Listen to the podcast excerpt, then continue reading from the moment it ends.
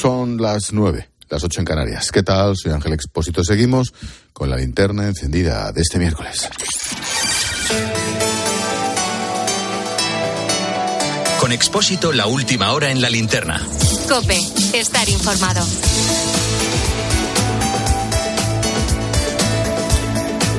Te resumo la actualidad del día en varias claves. Primera, absuelven al ex primer ministro italiano Silvio Berlusconi por los casos de corrupción. En el caso Rubi, hablamos de la investigación sobre las fiestas privadas en las que supuestamente participaban prostitutas menores de edad.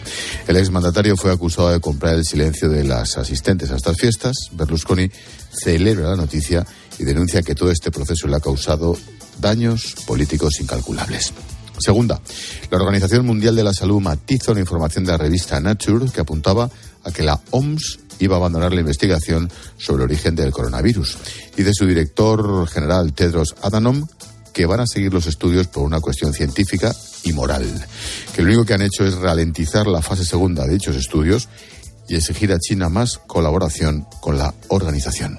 Tercera, detenido un profesor de una escuela de teatro de Reus, en Tarragona, por presuntos abusos sexuales a 22 chicas menores de edad.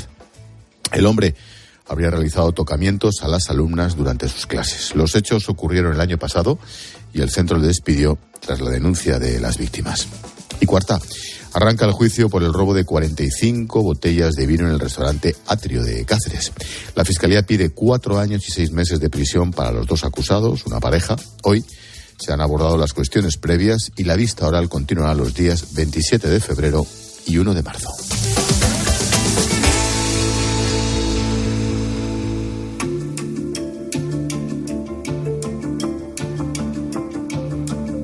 Escuchas la linterna. Con Expósito. Cope, estar informado. Seguro que estos días has escuchado la historia de Monseñor Rolando Álvarez, obispo de la diócesis de Matagalpa, en Nicaragua. Acaba de ser condenado a 26 años de cárcel por nada. Es considerado un criminal por el gobierno, la dictadura de la familia Ortega, Daniel Ortega y su mujer, Rosario Murillo. Antes de ser arrestado, vivió semanas de mucha persecución. Me dirijo a ustedes para compartirles que hoy he sido perseguido durante todo el día por la policía sandinista. He ido directamente a preguntarles a los oficiales y me han informado que ellos obedecen órdenes. Unos días después, a las 3 de la madrugada, la policía entraba en su residencia, se llevó al obispo, a sus colaboradores. Durante varias semanas estuvo en paradero desconocido, nadie sabía dónde estaba. Bianca Jagger, activista nicaragüense por los derechos humanos, nos contó aquí en la linterna por qué persiguen a la Iglesia Católica. Las únicas voces poderosas con credibilidad que hay en Nicaragua son los obispos, son los sacerdotes, son los católicos y por esa razón ellos son los enemigos acérrimos para Daniel Ortega y Rosario Murillo. Todos miramos desde la semana pasada hacia Nicaragua, otra vez, el régimen de Ortega literalmente desterraba a 222 presos políticos, todos pusieron rumbo a Estados Unidos en un avión despojados de su nacionalidad nicaragüense. Preguntan que a cuánto vamos a, a soltar, a todos. No queremos que quede ningún rastro de lo que son los mercenarios del imperio aquí en nuestro país. Vamos a hablar de el personaje Álvarez. Está pues haciendo la fila, ya llega pues a la, a la grada del avión, empieza a decir que él, que él no se va. Hubo un hombre que se negó a abandonar el país, fue Monseñor Rolando Álvarez, no quería abandonar su patria, aseguró que él pagaría la condena de todos. Al día siguiente fue condenado a 26 años de cárcel, al día siguiente, por sus críticas a la dictadura. Los próximos minutos en la linterna vamos a poner el foco en Nicaragua. Vamos a contarte qué está pasando. Vamos a hablar con, con auténticos protagonistas. Los que han abandonado las torturas de la cárcel del Chipote y que ahora luchan desde fuera del país.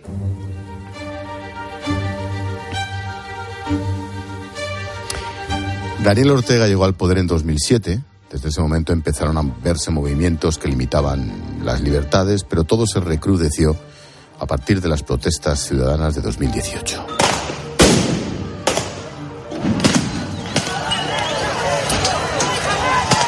Las manifestaciones por una reforma de las pensiones provocó una represión brutal por parte del régimen. Fueron alrededor de 650 muertos. Ahí comenzó la persecución a la iglesia, que alzaba su voz en defensa del pueblo. Recuerdo la conversación con el padre Augusto Gutiérrez, párroco de Monimbó. Ahora también está en el exilio, está por Centroamérica. Ese día nos atendía en directo mientras los paramilitares literalmente le buscaban para matar. Y por favor al gobierno de España y a todos los gobiernos del mundo, no los dejen morir, no los dejen. Por favor, intervengan, hagan algo, por favor. Luego siguió la persecución a la oposición, candidatos presidenciales fueron encarcelados sin motivo, con toda la violencia. Todo en la víspera de la con una pantomima de elecciones que encumbraron de nuevo al régimen de los Ortega.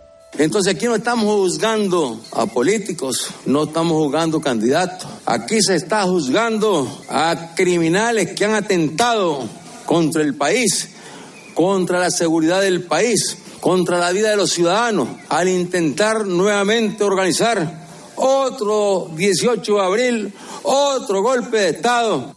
En junio de 2021 la policía detuvo a Félix Maradiaga. Fue encarcelado en la cárcel del Chipote. Félix era precandidato presidencial cuando le encarcelaron. Hace unos meses su esposa, Berta Valle, estuvo aquí, en la linterna. Estaba en el exilio y llevaba sin ver a su marido desde antes de la pandemia, tres años atrás que no se nos ha permitido tener ni una llamada telefónica, ni una carta, ni siquiera un dibujo de nuestra hija de nueve años hacia su papá. No contengo las lágrimas, pero es que, es que nos duele. Félix Maradiaga fue uno de los 222 liberados por la dictadura, mejor dicho, absolutamente deportados por la dictadura hace unos días, y hoy nos atiende desde Washington. Félix, ¿qué tal? Buenas noches, buenas tardes para ti. Hola Ángel, muchas gracias por darnos esta oportunidad. Faltaría más. Cuando escuchas las palabras de tu esposa durante ese tiempo, durante esos años encarcelado, ¿qué piensas? ¿Cómo, cómo se puede resistir eso? Muchas gracias. Es difícil poner en palabras los sentimientos encontrados. Por un, la, por un lado, la felicidad, la gratitud de saber que nunca fuimos olvidados y que la voz de mi esposa, al igual que la esposa de otros presos políticos, como fue el caso de Vicky Cárdenas, esposa de Juan Sebastián Chamorro, prácticamente recorrieron el mundo para contar la situación no solamente de, sus esposos, sino de todos los presos políticos de Nicaragua. Pero por otro lado también una tristeza de, de saber el sufrimiento enorme a la que están siendo sometidas las familias de los presos políticos y de las personas en Nicaragua que sufren también represión. Félix, mm, una pregunta personal. Tras años y años sin verlas, ni a ella ni a tu hija, aterrizas en Estados Unidos. ¿Cómo fue el reencuentro? ¿Cómo te vieron?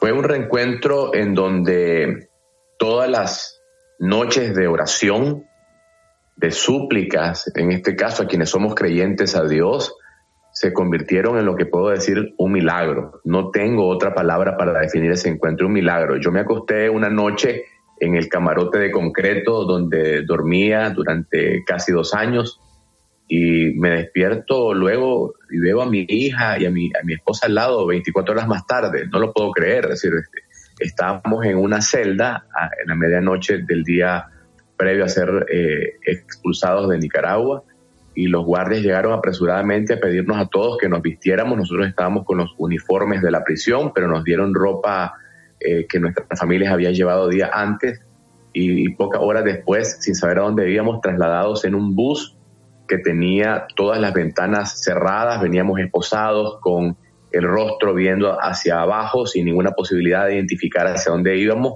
obligados como siempre a guardar silencio y de pronto cuando se nos permite alzar la cabeza vemos que estamos en el, en el aeropuerto de Managua, eh, salimos del bus y vemos un, un, avión enfrente de nosotros con funcionarios de la Embajada de Estados Unidos y el Departamento de Estado recibiéndonos. Ustedes se pueden imaginar lo surreal que eso es. Claro. Alegría por un lado, pero amargura por la otra, porque el destierro es una cosa que es muy difícil de describir, sobre todo para quienes hemos amado y seguiremos amando siempre la patria donde nacimos. Eso no os lo van a quitar nunca, por mucho que se empeñe la familia de Ortega. Eh, ¿cómo, ¿Cómo era un día en la cárcel del Chipote? Que era, no sé si puede haber algo más duro que lo otro. ¿Cómo, cómo lo has vivido? Los primeros días son los más duros. Eh, el, creo que el cuerpo humano no está eh, acostumbrado para ninguna persona, por mucho que uno se haya preparado. Yo, yo he trabajado, como ustedes saben, muchos años en estos temas, pero desde un rol de defensor de derechos humanos, un rol de académico, me ha tocado estar con presos políticos de varias partes del mundo y uno ha leído mucho de esto, pero cuando ya está sometido a una rutina en donde en el caso nuestro tenías casi una oscuridad completa, eh, un espacio físico limitado a, pocos metros cuadrados, la prohibición total de hablar, eso para mí fue la parte más inicial, un poco más eh, incómoda, pero además de eso, eh, también sentir que tu vida está en riesgo en todo momento. Yo fui arrestado enfrente de las instalaciones de auxilio judicial eh, a unos 100 metros de un edificio público y, fui golpeado muy severamente en el momento de la captura. No dentro de las instalaciones del Chipote, pero sí llegué con, con algunos golpes y obviamente pensaba que a partir de ese momento nuestra vida estaba en riesgo. Eh, vi frente a mí, al otro lado del pasillo donde yo estaba ubicado, poco a poco marchitarse la vida de un hombre de una gran fortaleza física, héroe de guerra, general del ejército de Nicaragua, el general Hugo Torres. La muerte del general Hugo Torres eh, nos marcó muchísimo, porque cuando vimos su, situación de deterioro, eh, tomamos la decisión de empezar a hacer eh, unas huelgas de hambre escalonadas y programadas y tratar de pedir a las familias que hagan una voz más de urgencia humanitaria eh, porque las condiciones eran muy duras. Sin embargo, debo reconocer que gracias a esa acción humanitaria, a los hombres y mujeres de prensa de todo el mundo, entre ellos ustedes y, otras personas, se conoció la situación gravísima de todos nosotros y empezó a cambiar poco a poco eh, eh, esas condiciones, por lo menos en el tema de los alimentos. es lo que podría decirte, pero creo que en todo momento eh, sabíamos que en algún momento tenía que darse nuestra liberación. Habían ciertas señales que indicaban de que, de que podía eh, terminar pronto ese encierro. Llama la atención la situación de Monseñor Rolando Álvarez. Rechazó abandonar el país, dice que él pagaría la pena por los demás. Le han condenado por nada a 26 años de cárcel. ¿Qué puedes decirme de él, de la situación de la Iglesia? Bueno, lo que quiero eh, este, decir en mi condición de católico, pero sobre todo de nicaragüense, yo soy de Matagalpa, de la misma diócesis de donde es Monseñor Álvarez, que eh, el rol pastoral de la Iglesia Católica en Nicaragua ha sido una luz de esperanza para miles este, y millones de nicaragüenses, millones de nicaragüenses, no solamente católicos, que han encontrado en la espiritualidad y en la fe una esperanza cuando no ves ninguna salida por la vía institucional, por la vía de la, de la, de la, política. La fe en Nicaragua se ha convertido en nuestro pilar. Y una de esas voces fundamentales es la voz de Monseñor Álvarez, que ha aterrorizado a un régimen que solamente puedo describir como satánico. Sé que esa no es una palabra que se usa en academia para describir estos regímenes autoritarios, pero en el caso de Nicaragua solamente se puede entender por esa vía el temor, el terror que muestra el régimen a un pueblo que guiado por sus pastores ha decidido eh, enfrentarlo por vía de la oración, de la no violencia. A nosotros, por ejemplo, una de las cosas que más se nos prohibió fue eh, eh, la, la, lectura de la Biblia. No teníamos Biblia, por ejemplo, y también se nos prohibió durante muchos meses la oración en voz alta. Eso no sé en qué cárceles del mundo y más de países eh, latinoamericanos que tenemos una tradición este, cristiana, claro. se a punto de perseguir religiosamente. En resumen, en Nicaragua existe, y hay que decirlo claramente, una persecución religiosa también. Feliz, el día de que os echaron literalmente del país, el día de la noticia del destierro, em, España dijo que ofrecía la posibilidad de otorgaros una nacionalidad no sé hasta qué punto prestada. Sois nicaragüenses y aunque os quiten el pasaporte lo vais a seguir siendo. ¿España es una opción? Sin duda es una opción para muchos nicaragüenses que han sido expulsados, que hemos sido desterrados, eh, y eso será una decisión individual porque va a ser muy complejo en un mundo moderno sobrevivir sin una nacionalidad por asuntos eh, que no solamente laborales, sino incluso de movilidad. Sin embargo, en mi caso personal, no puedo hablar por el caso de los otros eh, expresos políticos, yo he decidido no aceptar este, esa generosa oferta por un asunto de principio. Yo mantengo mi nacionalidad nicaragüense, que nadie me la va a quitar, y aunque esa oferta eh, que muestra el compromiso del pueblo y gobierno español con la democracia y su solidaridad con las causas de la libertad, es una oferta que se agradece enormemente, inmensamente. En mi caso específico, como luchador y defensor de derechos humanos, por asuntos de conciencia, eh, mantendré eh, una condición que aunque sea difícil, llevará esto quizás un, tiempo, pero tenemos que recuperar este, legalmente una nacionalidad que espiritualmente jamás se va a perder. Seguro. Y la última, Félix, ¿el régimen de los Ortega caerá? Este infierno, ese régimen satánico no puede durar siempre, no es lógico. No es lógico y menos cuando no solamente hay millones de nicaragüenses que están unidos en ese deseo de libertad, sino que el mundo ya desde hace algunos años ha empezado a prestar atención. Ortega había logrado llegar a estos puntos de represión y de control porque de cierta manera venía navegando debajo del radar de la atención mundial.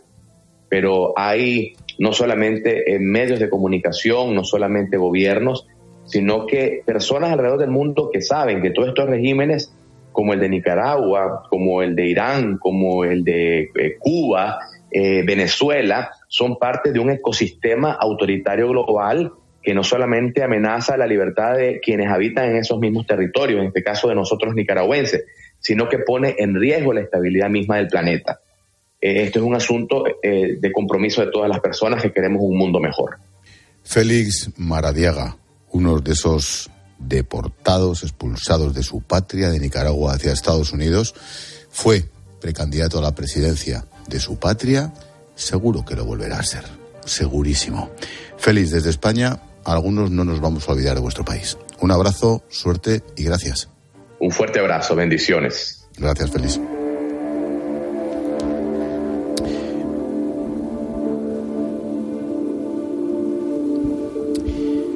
Te quiero contar la historia de Max Jerez, líder estudiantil, 29 años.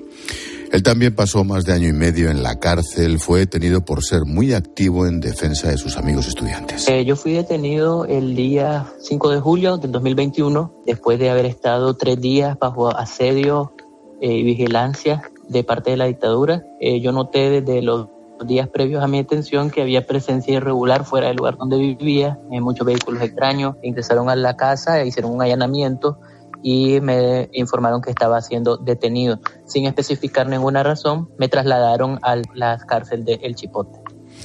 Max entró en esa misma prisión que Félix Maradiaga. Los dos coinciden en el relato, vivieron en unas condiciones terribles. Era una cárcel con medidas extremas destinadas al aislamiento y a, la, a causar eh, el mayor daño emocional o eh, psicológico posible. Estuve en una cosa que se llama celda de castigo, que son celdas muy pequeñas de dos metros cuadrados, solo durante meses. Imagínatelo, un chaval de veintitantos años, estudiante encarcelado por su forma de pensar, a Max, ese año y medio en prisión, hubo algo que le dolió especialmente. Su madre murió durante el cautiverio. No sabía que el día que la policía le detuvo era el que vería a su madre por última vez. Ella había sido muy activa por, exigir la libertad mía, pero también la de todos los presos políticos. Y fue un momento particularmente difícil porque no pude estar ahí. Yo supe que habían hecho solicitudes porque la ley eh, permite casos excepcionales para los detenidos, pero estas no fueron aceptadas. Yo me di cuenta de que mi madre había fallecido hasta un mes después y no pude en ese momento estar presente. Max fue uno de los deportados por el régimen. La llegada a Estados Unidos fue un momento de reencuentro para todos. Pero claro, allí no estaba la madre. Yo había pensado mucho cuando estaba en la cárcel antes de saber la noticia de mi mamá, cómo iba a ser la, siguiente vez que, que, iba a verla. Y realmente en todo este proceso de, de liberación, realmente es extrañado volver a ver a mi mamá y abrazarla. Sé que ella sufrió mucho por todo lo que a mí me pasó y no pude realmente hacer más por ella, pues que simplemente darme cuenta que no estaba, pues. Un hombre que conoce bien la situación de su país es Santiago Urbina, opositor nicaragüense, residente en España, amigo de esta linterna. Santiago, ¿qué tal? Buenas noches. Buenas noches, Ángel, ¿qué tal? Oye, relatos como los de Max o cualquiera que oigamos son durísimos, son insoportables. Es, pero es una realidad que es importante que se escuche. Te agradecemos profundamente, Ángel, a vos y a toda la familia COPE, que es la familia de la libertad para nosotros también, por hacer que estos mensajes, que estos relatos sean del conocimiento de todo el mundo. 22 presos políticos desterrados, les han quitado la nacionalidad oficialmente. ¿Qué se puede hacer desde el exterior, Santiago? Se ha demostrado, no solamente por el caso de Nicaragua, sino en, en diferentes lugares del mundo, cuando la democracia ha sido arrebatada, que desde el exterior, desde ese terrible exilio, desde el destierro, eh, es posible también hacer incidencia. Estamos en un mundo más conectado, tenemos eh, las posibilidades de comunicarnos, inclusive de hacer incidencia eh, dentro mismo del territorio, gracias a las tecnologías. Yo creo que en este momento se abre una etapa de mucha esperanza, porque esas 222 personas o algunas de esas 222 personas eran precisamente los liderazgos más visibles de la democracia nicaragüense. Y el tenernos de vuelta, tenerlos de regreso, eh, eh, verdaderamente para el pueblo nicaragüense que quiere la paz y la democracia, eh, eso, esperanza. estamos nuevamente convocándonos para continuar con esa lucha. Mm, llama la atención lo último que hemos sabido de este infierno de los Ortega, la detención del obispo de Matagalpa, la condena a Monseñor Rolando Álvarez a 26 años por nada 26 años de cárcel más lo que lleva ya. El papel de la Iglesia está siendo tremendo, pero la persecución debe ser insufrible, ¿no? Aquí eh, vos sabes muy bien que la Iglesia católica institucionalmente, eh, pero también ah, desde la parte pastoral, es muy prudente en, en la forma en que se conduce para poder mantener esa incidencia, mantener protegida a su grey pero también hay una dimensión profética dentro de la acción de la Iglesia Católica que es muy importante y mm, esa es la que está siendo atacada en este momento. Eh, cualquier voz eh, que no comulgue con lo que quiere en este momento el régimen de Nicaragua eh, será eliminada, apresada o desterrada. Eso lo han demostrado. Pero la Iglesia es, como lo estaba diciendo Félix ahorita mismo, pues eso, ese hilo conductor es lo único que nos queda a los nicaragüenses dentro de Nicaragua. ¿Qué podemos hacer? Lo más importante en este momento es no callar, eh, Ángel. En este momento es seguir denunciando lo que está ocurriendo, porque si bien es cierto, en este momento hay 222 personas libres, aunque desterradas, nos quedan todavía 35 personas eh, dentro de las cárceles del régimen en Nicaragua, una de ellas, Monseñor Álvarez.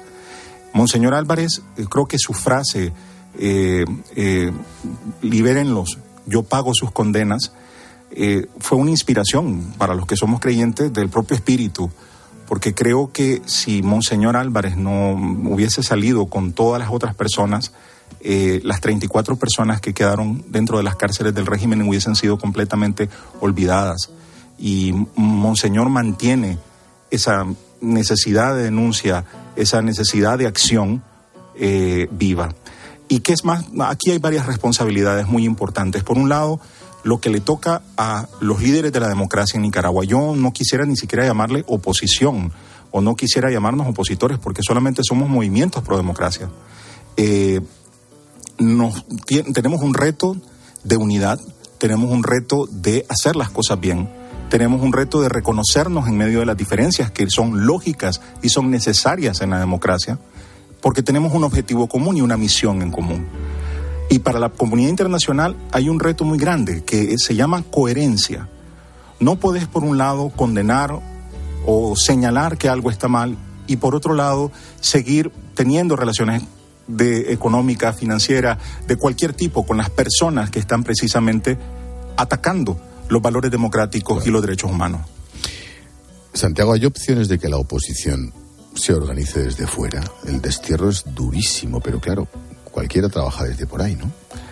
Eh, sí, lo, ya lo está haciendo. Yo te puedo decir que ha sido un, camino muy difícil, eh, porque ya no es solamente el problema de estar desterrado, el problema de estar exiliado, es el problema de la supervivencia, es el problema también de eh, los ataques constantes, las amenazas que están para, para vos y para tu familia. Eh, hay un montón de cosas que están, que son obstáculos, pero poco a poco, inclusive mm, enemigos naturales, digamos, en la dialecta política, como una persona de izquierdas con una persona, como una persona de derechas, se han encontrado y están entendiendo que hay una necesidad que, pese a esas diferencias que, como te digo, son naturales y son necesarias en la democracia, hay una voluntad común de trabajar por la libertad. Y la última, le preguntaba a Félix, ¿el régimen puede aguantar? No es, no es, no es mínimamente lógico una salvajada familiar como lo que está pasando en Nicaragua. Aquí hay dos partes, ¿verdad? La más filosófica es que eh, no hay mal que dure 100 años y eso lo tenemos claro, aunque tenemos unos ejemplos muy negativos en, un país amado como es Cuba. Eh, pero aquí ocurre una cosa, eh, creo yo, y esto es observando, que hay un problema que se está comenzando a evidenciar, que es el problema de hasta dónde puede llegar el recorrido de esta familia controlando todos los resortes del poder en, Nicaragua. Ah, ¿Cómo va a ser esa sucesión? Ortega definitivamente no es eterno eh, y cada día se le mira más desmejorado. Eh, yo creo que eso es algo que mm, para lo que nosotros tenemos que trabajar y para lo que nosotros tenemos que estar preparados, tanto como fuerzas democráticas.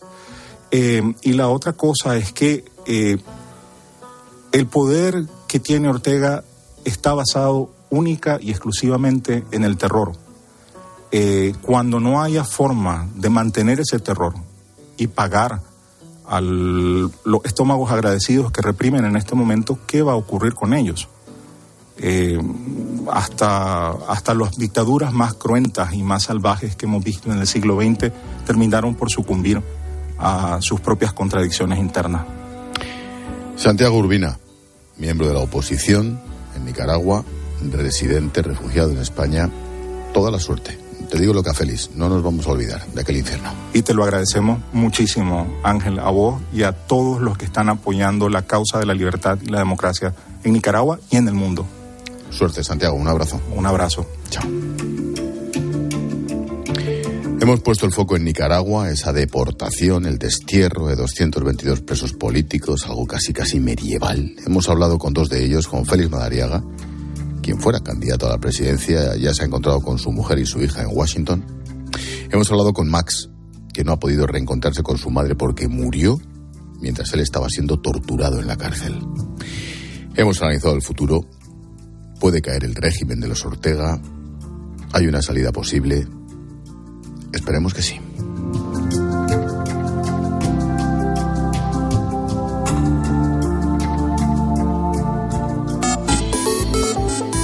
¿Y tú qué piensas? Escribe a Ángel Expósito en Twitter en arroba expósito cope y en arroba linterna cope o en nuestro muro de Facebook La Linterna. La vida siempre nos pone a prueba. Por eso en PSN Previsión Sanitaria Nacional hacemos más fáciles los momentos difíciles. Protege tu futuro y a los que más quieres con la mutua en la que confían los profesionales universitarios desde hace más de 90 años. PSN Previsión Sanitaria Nacional. Aseguramos sobre valores. Escuchas Cope. Y recuerda, la mejor experiencia y el mejor sonido solo los encuentras en cope.es y en la aplicación móvil. Descárgatela. Donde pongo el ojo, pongo la oferta. Dos gafas de marca con antirreflejantes por solo 89 euros. Infórmate en soloptical.com. Emergencia. Terremoto en Siria. La gente está durmiendo en los coches, incluso a la intemperie, a pesar del frío. La Iglesia necesita tu ayuda urgente para proporcionarles comida, agua y mantas y para reparar las casas que siguen en pie. Tú puedes hacer posible que las familias vuelvan a sus hogares cuanto antes. Llama ahora al 91 725 9212 o dona en ayudaalaiglesianecesitada.org. La gama eléctrica Citroën Pro se carga en la descarga o cuando acabas la carga la de cargar, no la del punto de carga que viene incluido. Y cargado viene también tu Citroën Iberlingo con condiciones excepcionales financiando. Vente a la carga hasta fin de mes y te lo contamos. Citroën. Financiando con PSA Financial Services. Condiciones en citroen.es. No solo se trata de saber lo que pasa. En lo que va de año, los combustibles ya han subido de media un 17% tras el fin de los 20 céntimos por litro. Pero además, por temor a lo que pueda pasar con el precio del gasoil a partir de hoy, ya hay quien ha hecho acopio en los últimos días. Sino de entender por qué pasa y cómo te afecta. Está en vigor el veto europeo a la importación del diésel ruso y, por tanto, pues a menos cantidad de gasoil es de esperar que suban los precios. La cuestión es hasta qué niveles puede subir el diésel. Va a depender de cómo evolucione el invierno de de lunes a viernes, de 1 a 4 de la tarde, en Mediodía Cope, Pilar García Muñiz te da todas las claves para entender lo que sucede a tu alrededor.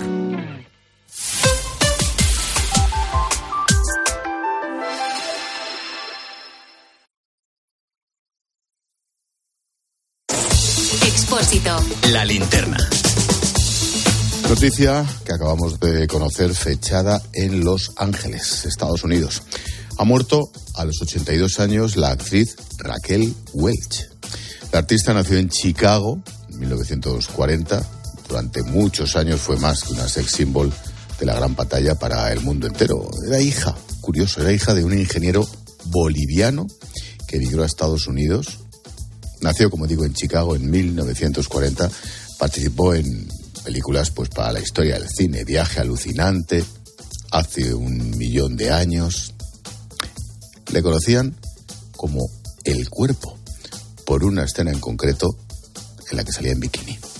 Rodó con Frank Sinatra, películas del oeste, todo tipo de géneros.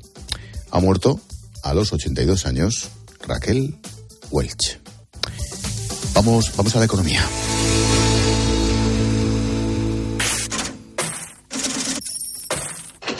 Expósito.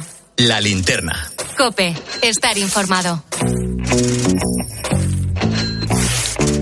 La inflación rompe su racha descendente, repunta en enero hasta el 5,9, son dos décimas más que en diciembre. Además, la subyacente sigue marcando el récord de 7,5%, pero lo que más preocupa es el precio de la cesta de la compra. La rebaja del IVA de los alimentos ha conseguido, dicen oficialmente, moderar un pelo la subida, menos mal, baja tres décimas con respecto al mes anterior, pero sigue siendo un 15,4% más cara. Bajan los alimentos a los que se les aplica la rebaja, pero suben los otros. El azúcar un 52%, la mantequilla un 38%, los huevos un 27%, la carne y el pescado un 14% y un 7%. Pilar García de la Granja, buenas noches. ¿Qué tal, Ángel Expósito? Buenas noches. Oye, la cifra general ha subido dos décimas.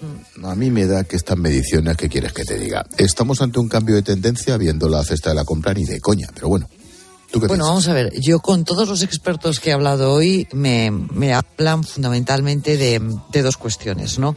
La inflación general, que la acabas de describir muy bien, es la que se ha quedado en el 5,9%, han subido los carburantes y han subido los alimentos a los que no se les ha bajado el IVA, entre otros la carne y el pescado, porque tenemos esa mala costumbre los españoles de comer carne y pescado, ¿no? Por ahora. Eh, Efectivamente, pero y han bajado, es verdad, los alimentos elaborados, que a la mayor parte de ellos se les había rebajado el IVA. Pero ¿qué ha pasado? Que los alimentos elaborados pues llevan plástico. Y ha subido el, impuesto al plástico, que es un impuesto de nueva creación, por el que este año esperan recaudar 700 millones de euros, pues lo comido por lo servido. Y luego está la segunda parte, que es la subyacente, y que esta es muy preocupante rápidamente, porque es la estructural, y que se conforma básicamente de costes salariales e insumos e impuestos. Y está subiendo todo. Los costes salariales están subiendo todos los impuestos, y además hay impuestos nuevos, y están subiendo los insumos, es decir, las semillas, los fertilizantes, las materias primas que se utilizan para manufacturar otras, ¿no? Nos vamos al empleo. En 2022 el 40% de los contratos firmados fueron fijos discontinuos. Es un pedazo eufemismo. El 20% lo fue a tiempo parcial. Hoy le han preguntado por esto a Yolanda Díaz en el Congreso. ¿Sabe cuántos ocupados hay en España? 20 millones y medio. ¿Sabe cuántos son fijos discontinuos? No alcanzan el 3%. Es una gota en un océano, señor Garcés. Lo importante es que hoy esa gente en actividades estacionales tiene esperanza de vida. Una gota en un Ayer, océano. ayer, sí, ayer dijo lo de, lo de que los jóvenes mejorarán su salud mental. Yo, aparte de lo cursi que es, ¿por, por qué me regaña? ¿Por qué me regaña? No lo En sé, fin. pero es que es mentira. O sea, cuatro Ah, de cada diez contratos indefinidos no, o sea, que, que ella considera que son indefinidos no son indefinidos. Se han cargado los contratos temporales y ahora se están utilizando dos mecanismos para contratar. Los fijos discontinuos, que no son contratos indefinidos, y los contratos indefinidos que duran días. ¿Por qué? Porque el empresario prefiere despedir con un contrato indefinido, aunque le cueste un poco más caro, que ante la situación de inestabilidad en la que estamos viviendo, cargarse con la, la- con muchos más empleos. Y si no lo ven esto, lo van a ver, pero vamos, no sabes cómo. Hablando de empleo. La farmacéutica Grifols, una de las enormes compañías, ha anunciado el despido de 2.300 trabajadores. ¿Por qué? Bueno, pues, pues porque esto es una cascada de, de multinacionales. Las multinacionales aguantan y de pymes que no están aguantando la situación. O sea, te recuerdo que durante el año pasado, el 2022, cerraron 71 empresas al día en España. 71 empresas al día. Y en el caso de Grifols, que es una multinacional y además que se, se dedica al destino de la sanidad, es que lo ha explicado eh, eh, perfectamente su consejero delegado. Ha dicho, nosotros tenemos que ahorrar costes porque no tenemos márgenes y por lo tanto tenemos que despedir.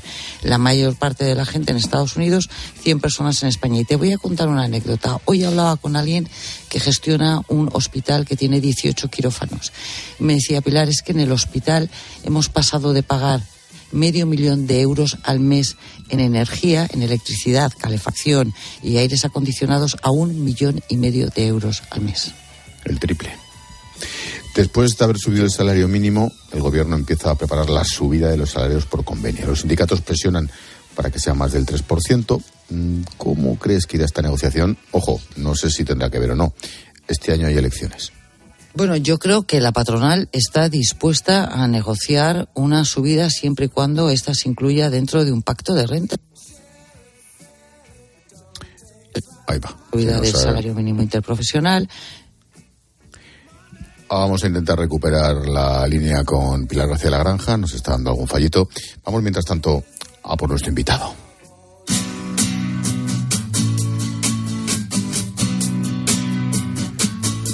Europa va a prohibir la venta de vehículos de gasolina y diésel a partir de 2035. Solo se podrán vender coches de cero emisiones. El objetivo de Bruselas es apostar por el vehículo eléctrico y poder competir con los mercados de Asia y de Estados Unidos. 2035, quédate con la copla. Los detalles de la norma todavía no están claros, desde el sector no saben cómo les va a afectar. Nacho Rabadán es el director general de la Confederación de Estaciones de Servicio. Veremos a ver qué informe hace la comisión y sobre todo a qué expertos consulta la comisión. Porque aquí es donde nos jugamos mucho. Si esta consulta se hace a determinados expertos que parten de un análisis eh, con conclusiones a priorísticas, pues entonces tendremos problemas. Esto tiene que hacerse con un grupo de expertos lo suficientemente amplio, relevante y de reconocido prestigio También hay dudas entre los usuarios. Claro, tú las tienes y yo. Enrique tiene 23 años, hace unos meses se compró un coche de gasolina. Ahora se pregunta qué tendrá que hacer si se estropea alguna pieza o si se limitarán sus posibilidades de movilidad. Ahora con la nueva normativa no sé muy bien, tengo la incertidumbre de qué va a pasar en un futuro. Por si algún día eh, tengo que arreglar alguna pieza, si voy a tener muchos problemas para poderla arreglar, si voy a dejar de fabricar ya piezas de coches que no sean eléctricos o incluso de, de utilizarlo al día a día, si me va a resultar muchos problemas. Vamos a analizar los detalles que se saben por ahora con Félix García, director de comunicación de ANFAC, la Asociación Española de Fabricantes de Automóviles y Camiones. Félix, ¿qué tal? Buenas noches. Buenas noches, Ángel. Oye, bote pronto y sabiendo que hay muchos flecos desconocidos, ¿cómo valoráis la decisión de Bruselas? Pues lo que las marcas de automóviles que vendemos vehículos en Europa hemos dicho y que vamos a vender vehículos en 2035 es que vamos a cumplir. Nos hemos puesto por delante de lo que nos manda Bruselas. De hecho, hay muchas marcas que ya han anunciado que incluso antes, en 2030, en Europa van a vender eh, todos sus modelos eh, con, alimentados por una pila de, batería, ¿no? Por, con un enchufe y, no con, suministro de combustible. Entonces, ahora lo que ha de hacer esta, esta, esta playa de, políticos que han decidido que no se van a vender vehículos de combustión, que son los más vendidos, no olvidemos, ¿eh? no solo en España, sino en toda Europa a día de hoy, es imponer las condiciones en el resto del ecosistema, como son, por ejemplo, los puntos de recarga, que los puntos de recarga no los hacen los fabricantes de coches. Nosotros bastante tenemos con invertir miles de millones de euros para transformar todo nuestro modelo de negocio en 12 años. Es el único sector, es el único sector que está obligado a ello. Claro, Félix, la cuestión es si en 12 años, siquiera, imagínate que, se, que, que, todo el mundo quisiera, que todos estéis de acuerdo, ¿en 12 años da tiempo? No, evidentemente no. Por eso nosotros, eh, se está hablando mucho 2035, 2035, pero mm, se prohibirá la venta. Pero no olvidemos, a día de hoy se podrá circular con tu coche de combustión hasta el año 2050. Va, eh, existirán más restricciones, que cabe duda, no cabe duda. Nosotros también estamos a favor de la zona de bajas emisiones. Lo que hay que hacer es intentar rejuvenecer la edad de nuestro parque, incentivar la compra de vehículos electrificados a medida que quitamos vehículos viejos. España tiene una media de 14 años de, vehículos. Eso quiere decir que tenemos en circulación por la carretera muchísimas furgonetas de 20 años, muchísimos turismos de 20 años, que no solo contaminan 90 veces más un diésel de hace 20 años que un diésel actual, sino que son más inseguros, porque no tienen sistemas de ayuda a la conducción. Oye, aparte, aparte de ser un valiente y arriesgarse, si alguien quiere ahora comprarse un coche, ¿cuál sería tu consejo? Pues también me estoy arriesgando yo al, dárselo el consejo, ¿eh? a, lo mejor, cometo un error. Hazlo en abstracto y así. Lo voy, a hacer, lo voy a hacer en abstracto. Cualquier coche que te compres hoy en día es completamente legal y lo va a seguir siendo. Todos los coches que hoy puedes adquirir en el mercado, ser gasolina, gas, híbrido, híbrido enchufable, eléctrico puro, tienen mínimo, como mínimo, etiqueta C medioambiental. ¿Ok? Pueden entrar en las zonas de bajas emisiones, podrán entrar en las zonas de bajas emisiones. Y como decíais antes, el Enrique, el que se acaba de comprar un coche de gasolina, va a tener piezas, va a tener piezas, porque hasta 2035 nos quedan 12 años. Y luego, aunque se compre en 2034 ese vehículo, por ley hay obligación de mantener piezas durante 10 años, al menos. Entonces, calma y tranquilidad. Vamos a poder comprar coches. ¿Cuál te recomiendo? Y voy a tu pregunta. Sí. El que, el que por coste y por utilidad te convenga mejor. A lo mejor, si tú vives en mi pueblo, en Santa Cristina la Poderosa, en Zamora, que no hay ningún punto de recarga, que yo cuando voy con, mi coche eléctrico tengo que cargar donde la sala de ordeño de, mis tíos, en las vacas, porque tienen ahí un dato matrifásica, pues bueno, porque yo soy así. Pero mm, a lo mejor para ir a comprar a Zamora te interesa tener un diésel, pues porque te viene mejor. O, si necesitas eh, furgonetas, si necesitas tractores, si necesitas el camión para el ganado. si tú, por ejemplo, eh, eres una gran empresa mm, de reparto, ¿no? Mm, por los pedidos que hacemos eh, por Internet, en una gran ciudad como Madrid, pues igual te interesa que tu flota sea 100% eléctrica. Pero claro, si tú vas a renovar 100 vehículos, Imagínate, tenemos un ejemplo de hace poco de la Guardia Civil. Los, te llegan los vehículos, pero resulta que no tienes el punto de recarga porque, porque te tardan en dar la luz nueve meses. Bueno, si somos capaces de hacer un túnel en el que no caben los trenes o al revés, pues imagínate una maquinaria, unas recargas. Em, creo que ya hemos recuperado, ya hemos recuperado a Pilar. Hola Pilar, de nuevo. Hola Ángel, ¿qué tal? ¿Qué tal Félix? Buenas noches. Oye, buenas yo, noches. Buenas yo os noches. estaba escuchando y lo primero que pienso es, durante estos años en los que ya nos están diciendo, no es de combustión. Se nos vuelve, se nos vuelve la, la línea. Eh, te iba a preguntar, Félix, ¿han aumentado las ventas del vehículo eléctrico en este tiempo? Sí, están aumentando, pero no vamos a la velocidad que deberíamos.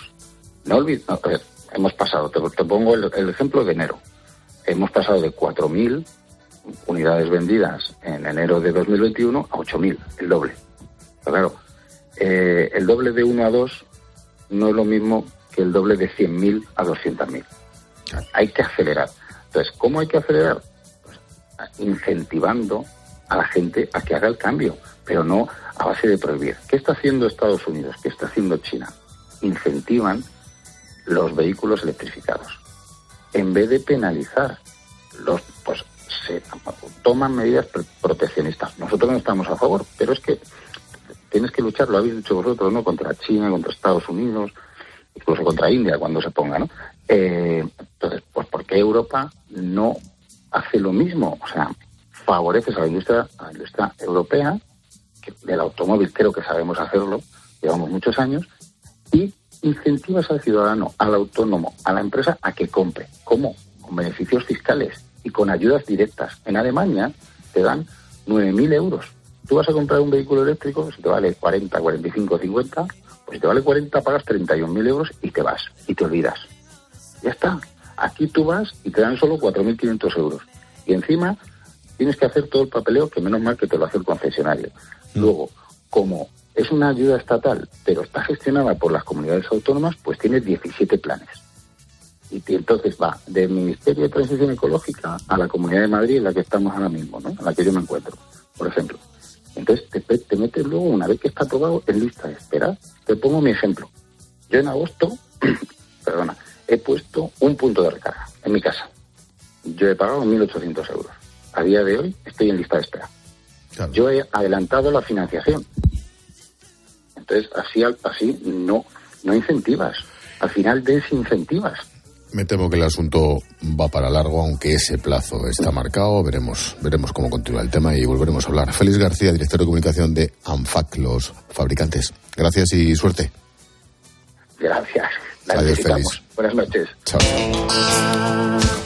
Bueno, ya a esta hora la profesora Reyes Calderón nos trae el dato, el número del día. ¿Qué tal, profe? Buenas noches. Buenas noches, Ángel.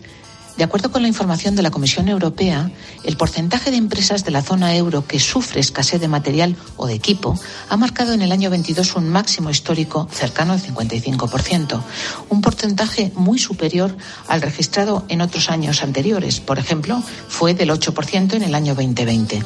Además, en los últimos meses, la existencia de productos terminados en las empresas ha disminuido hasta niveles históricamente bajos.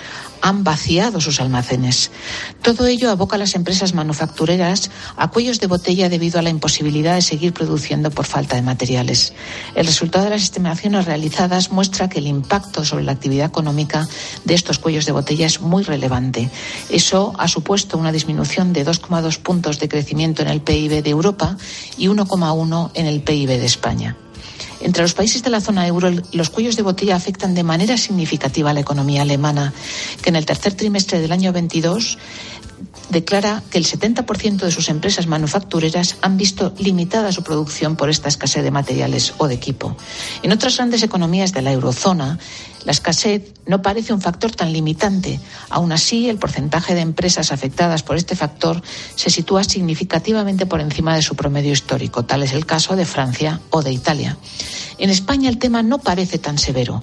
Menos del 25% de las empresas encuestadas declararon que en el último trimestre del año 22 las restricciones vinculadas a la escasez de material o de equipo les había perjudicado. Sin embargo, en esa misma fecha, el 35% de las empresas veía un peligro grande, un peligro mucho mayor a la escasez, a la escasez de demanda, muy por encima de Alemania o de Francia o de Italia. En España, por tanto, tememos mucho menos al desabastecimiento que al parón de la demanda. Como cada miércoles en la linterna hablamos del sector primario. Hoy, la fresa.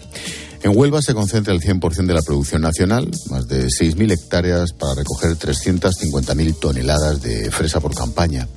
El 85% se exporta a Alemania, Francia, Reino Unido, el 15% se queda aquí.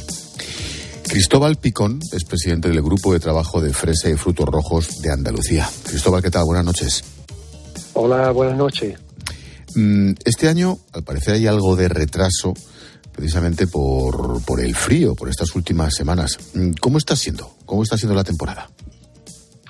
Ahora mismo eh, no tenemos producciones porque es cierto que el mes de diciembre ha sido un mes templado, donde el mes de enero hubo una, un, un repunte de producción sobre, sobre unos 90 a 100 gramos por planta, pero es cierto que el mes de febrero, con los fríos de la última semana de, de enero y parte de febrero, pues ahora mismo eh, están congeladas las producciones, tanto de fresa como los demás, de los demás berries.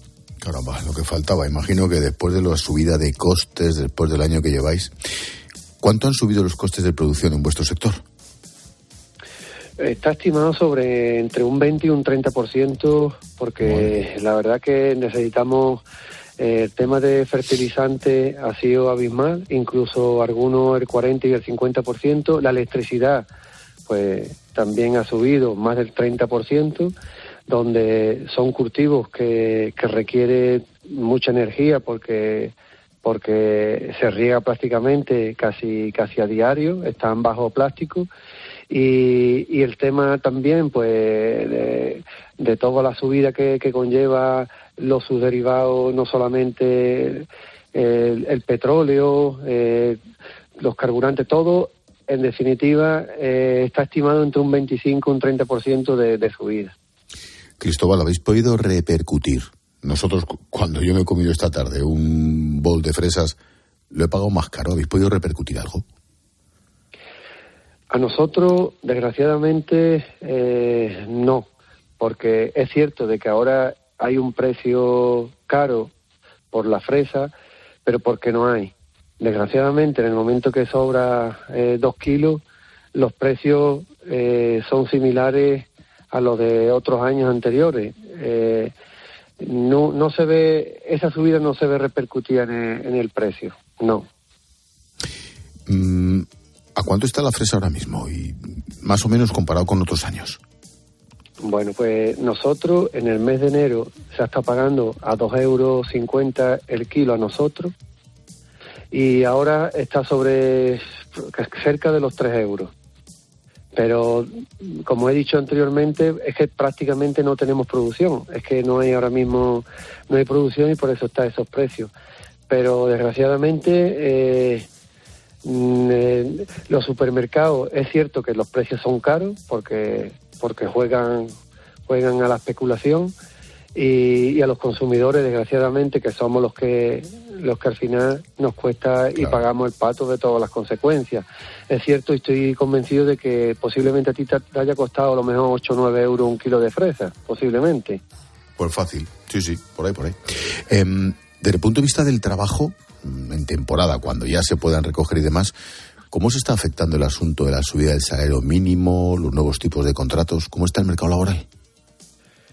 Pues eh, con la subida del FMI, con la noticia que, que, apareció ayer por la mañana, donde va a subir un 8% para el sector nuestro, que requiere muchísima, muchísima mano de obra, eh, podemos hablar que el 55% de la facturación, del total de la facturación, se lo lleva la mano de obra directamente la recolección, aparte luego la plantación, la dedicación, el, el mantener cultivo.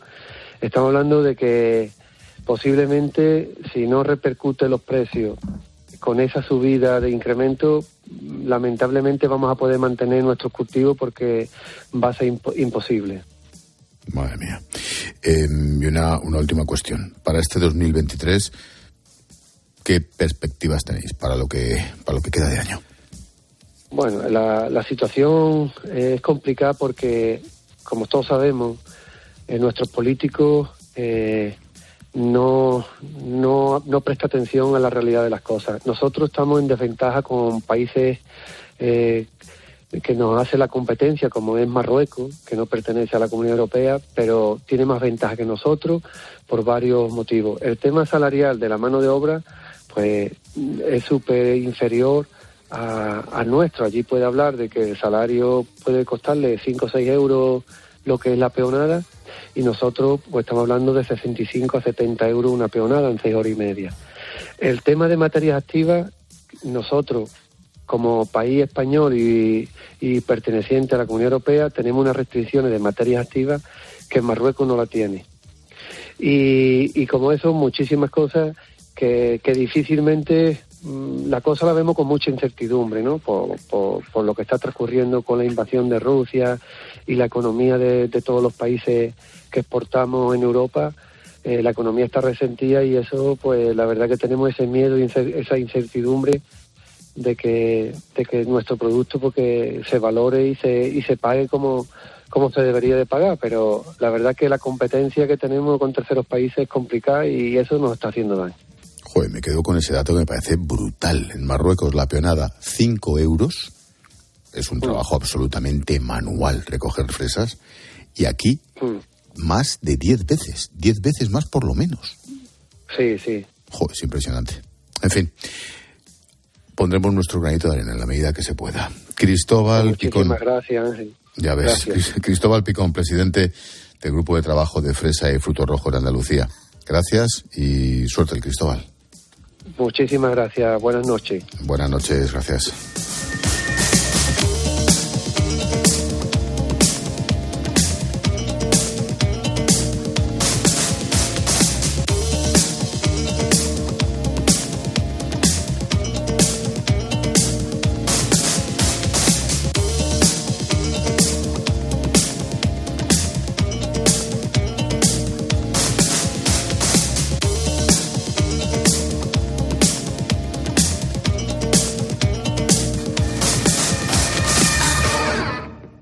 Expósito. La linterna. Cope. Estar informado.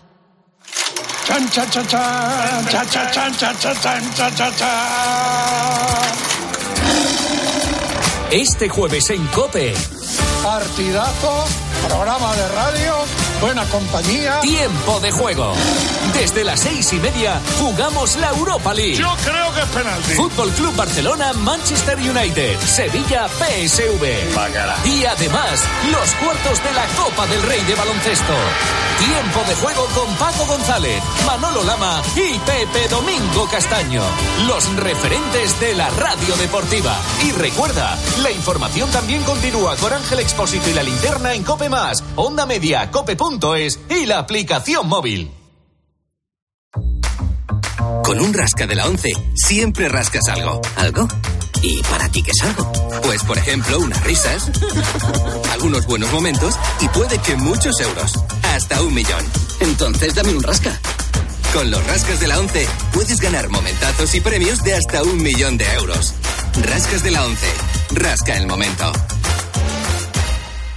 A todos los que jugáis a la 11, bien jugado. Juega responsablemente y solo si eres mayor de edad. Dos cositas. La primera, un motero llega donde nadie más llega. La segunda, un mutuero siempre paga menos. Vente a la mutua con tu seguro de moto y te bajamos su precio sea cual sea. Llama al 91 555 5555. 91 555 5555. Por esta y muchas cosas más, vente a la mutua. Condiciones en mutua.es. Escuchas Cope porque es más. Es más información y más análisis. Hay un déficit de 5.000 médicos, podría llegar a los 9.000. Es más entretenimiento y son las mejores historias. Es más deporte y los mejores contenidos exclusivos. Tenemos a un protagonista del Bayern de Múnich que está escuchando en directo el partidazo desde Alemania. Es más móvil y más redes sociales. Escuchas Cope porque sabes que es más que una radio. Si das un mal paso. Ibuprofeno. Enrolón, enrolón. Si haces un mal gesto. Ibuprofeno. Enrolón, enrolón. Ibustic alivia el dolor muscular y la inflamación leve. De forma sencilla y fácil de aplicar. Tortícolis, lumbalgias, contracturas. Con Ibustic, el ibuprofeno. Enrolón, enrolón. De Farmasierra Laboratorios. Y para mayores de 12 años. Lea las instrucciones de este medicamento y consulte al farmacéutico. Escuchas la linterna. Y recuerda, la mejor experiencia y el mejor sonido solo los encuentras en cope.es y en la aplicación móvil. Descárgatela. Esta semana en día, el plátano de Canarias con un 25% de descuento. Por solo 1,49 el kilo. Día, paga menos.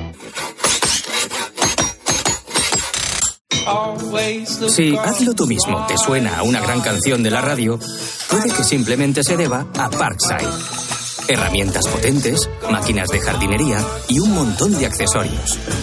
Descubre toda la gama de Parkside en parkside-diy.com. Tú puedes. Parkside.